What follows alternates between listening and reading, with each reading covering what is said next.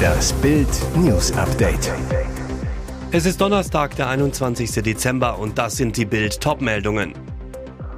Er war 50 Kilo Steine, Gullideckel und ein Klo auf die Autobahn. Richter sperrt Brückenteufel mit den Satanshänden weg. CDU-Chef Merz, Weihnachtsbaumkauf ist Teil deutscher Leitkultur. EU-Gericht entscheidet gegen UEFA, kommt die Super League jetzt doch? Er war 50 Kilo Steine, Gullideckel und ein Klo auf die Autobahn. Richter sperrt Brückenteufel mit den Satanshänden weg. Er trug einen Engel um den Hals, doch seine Taten waren teuflisch. Jason R. hatte zusammen mit seiner Verlobten und einem Kumpel von zwei Brücken riesige Steine, Gullideckel, ein Waschbecken und sogar eine Kloschüssel auf die Autobahn 72 in Sachsen geworfen. Jetzt muss der 21-Jährige mit der tätowierten 666 auf der Hand dem Symbol des Bösen hinter Gitter. Das Landgericht Chemnitz verurteilte ihn am Mittwoch wegen versuchten Mordes in neun Fällen nach Jugendstrafrecht zu viereinhalb Jahren Haft seinen Komplizen Erik J. zu fünfeinhalb Jahren und seine Verlobte Jenna N. wegen Beihilfe zu zwei Jahren auf Bewährung. Das Trio hatte an den Abenden des 6. und 27. Februar vergangenen Jahres die bis zu 50 Kilo schweren Gegenstände von den Brücken zwischen Rochlitz und Penich nahe Chemnitz auf die A72 geworfen. Zum Glück wurde dabei kein Auto direkt getroffen, trotzdem verunglückten insgesamt sieben Autos und zwei Lastwagen als sie in die Brocken und Trümmer krachten. Eine Frau lenkte in die Leitplanke. Sie wurde verletzt und stand unter Schock. Verteidigungsminister Umjerov in Bild, Ukraine-Flüchtlinge zurück an die Front. Diese Ansage ist politischer Sprengstoff und könnte schwere Konsequenzen für Hunderttausende ukrainischer Männer mit sich bringen, die im Ausland leben.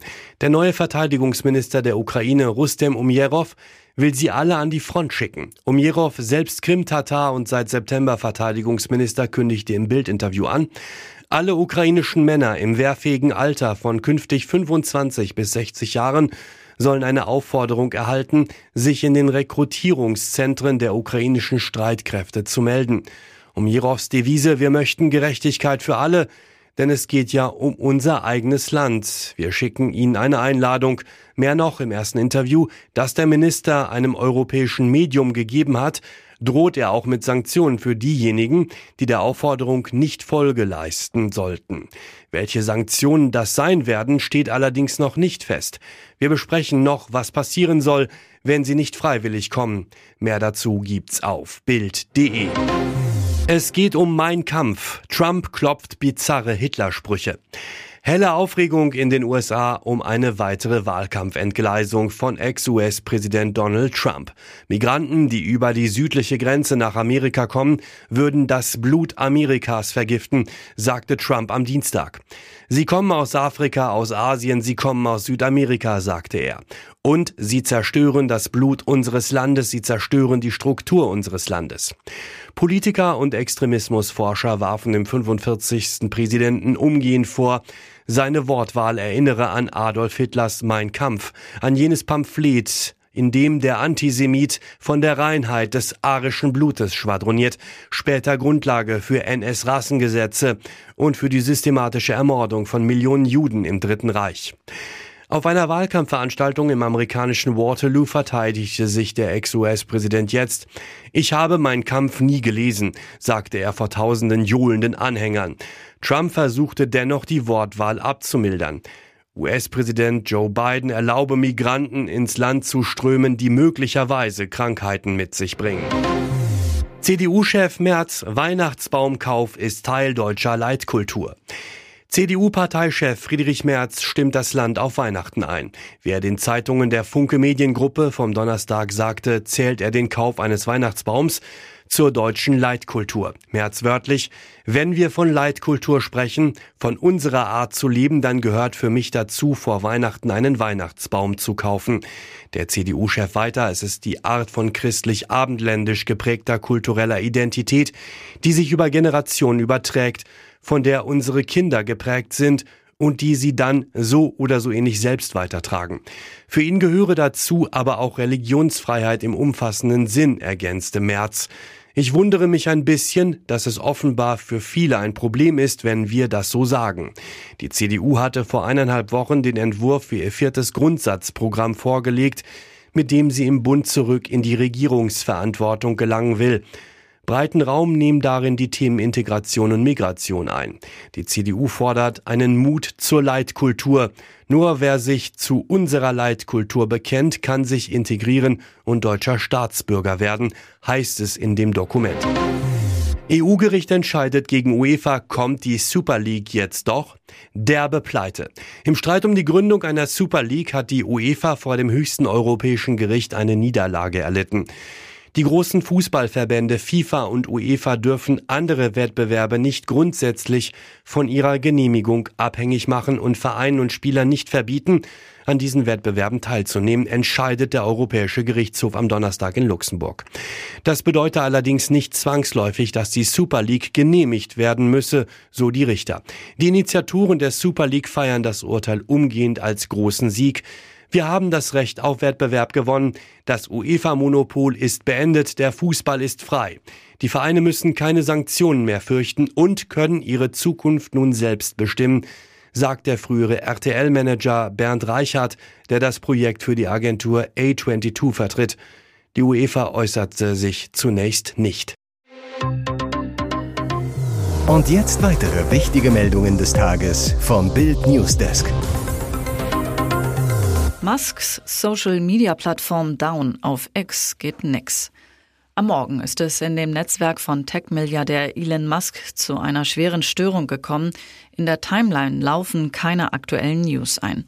Außerdem sind selbst veröffentlichte Posts aus den Profilen vieler Nutzer verschwunden und Neue Posts werden offenbar nicht veröffentlicht bzw. bleiben unsichtbar. Ab 6 Uhr morgens schnellten die Störungsmeldungen auf der Seite in die Höhe.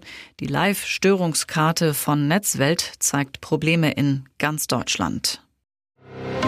Pleite im ersten Spiel, Ride-Blamage bei Darts-WM. Es tat ihm leid, das war für jedermann sichtbar. Jim Williams hat am Mittwochabend einen der größten Erfolge seiner Karriere gefeiert, Einzug in die dritte Runde der Darts-WM, 25.000 Pfund Preisgeld, die große Bühne. Doch der Waliser wirkte geknickt. Mit 3 zu 0 hat Williams Peter Wright geschlagen, den zweifachen schottischen Weltmeister. Ich habe so viel Respekt vor diesem Mann, sagt Williams Rang nach Worten und bemerkte spätestens in diesem Moment, dass er diesen großen Sieg niemals würde feiern können. Es ist ein bisschen frustrierend. Für seinen Gegner galt das in weitaus größerem Ausmaß. Ich habe keine Ahnung, woran es lag, keinen blassen Schimmer. Die Vorbereitung lief eigentlich gut. Ich bin ratlos, sagte der Weltmeister von 2020 und 2022, der seinen Titelrhythmus nicht halten können wird. Hier ist das Bild News Update. Und das ist heute auch noch hörenswert. Einigung nach Jahren des Streits. Gefeierter EU-Asyldeal hat einen großen Haken. Erleichterung in Europas Hauptstädten. Nach jahrelangem und unerbittlichen Streit über eine gemeinsame Asylpolitik gab es gestern Morgen eine Einigung auf eine Verschärfung der Regeln. Neu daran, wer sich wie Ungarn der Solidarität bei der Aufnahme von Migranten verweigert, muss künftig trotzdem einen Teil der Kosten übernehmen. 20.000 Euro pro Migrant. Damit will die EU dafür sorgen, dass die Zahl illegaler Einwanderer drastisch sinkt. Beschleunigte Asylverfahren an den Außengrenzen sollen demnach für solche Menschen greifen, die kaum Chancen auf Asyl in der EU haben. Betrifft zum Beispiel Migranten aus Indien, Bangladesch, Marokko, der Türkei oder Tunesien. Außerdem greift die Reform für alle, die versuchen, Behörden mit gefälschten Papieren auszutricksen. Juristisch werden sie dabei als nicht eingereist betrachtet. Ihre Fingerabdrücke werden zu Beginn des Schnellchecks erfasst. Wessen Antrag abgelehnt wird, der soll sofort in sein Heimat- oder ein Drittland abgeschoben werden. Der Deal hat nur einen großen Haken. Er hilft kurzfristig wahrscheinlich nicht. Denn schon jetzt steht fest, im Sommer 2024, den viele Experten als besonders kritisch einstufen, greift die Reform noch nicht. Manuel Neuer und seine Annika. Hochzeit zu zweieinhalb. Beim Ja-Wort zeigte die Braut ihr Babybäuchlein. Er hat Glück im Spiel und in der Liebe. Torhüter Manuel Neuer gewann am 11. November mit dem FC Bayern gegen Heidenheim. Am nächsten Tag heiratet der Fußballstar seine Annika. Im Rathaus der Stadt Tegernsee sagte das Paar an jenem Sonntag mit einer Ausnahmegenehmigung heimlich Ja. Nur der engste Familien- und Freundeskreis war dabei. Lediglich 20 Gäste haben im kleinen Trauzimmer im ersten Stock des Rathauses Platz.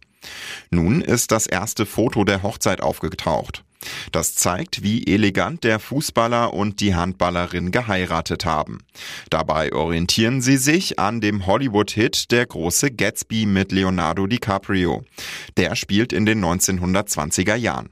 Neuer trug einen edlen Smoking, seine Annika ein traumhaftes mit Perlen und Pailletten besetztes Kleid, das oben enger anlag und nach unten weiter wurde. Dazu hatte es Federn, eben typisch aus der Gatsby-Zeit. Doch das Paar heiratet nicht allein, sondern zu zweieinhalb. Denn unter dem Kleid war deutlich sichtbar ein süßer Babybauch zu sehen. Im Frühjahr erwarten sie ihr erstes Kind.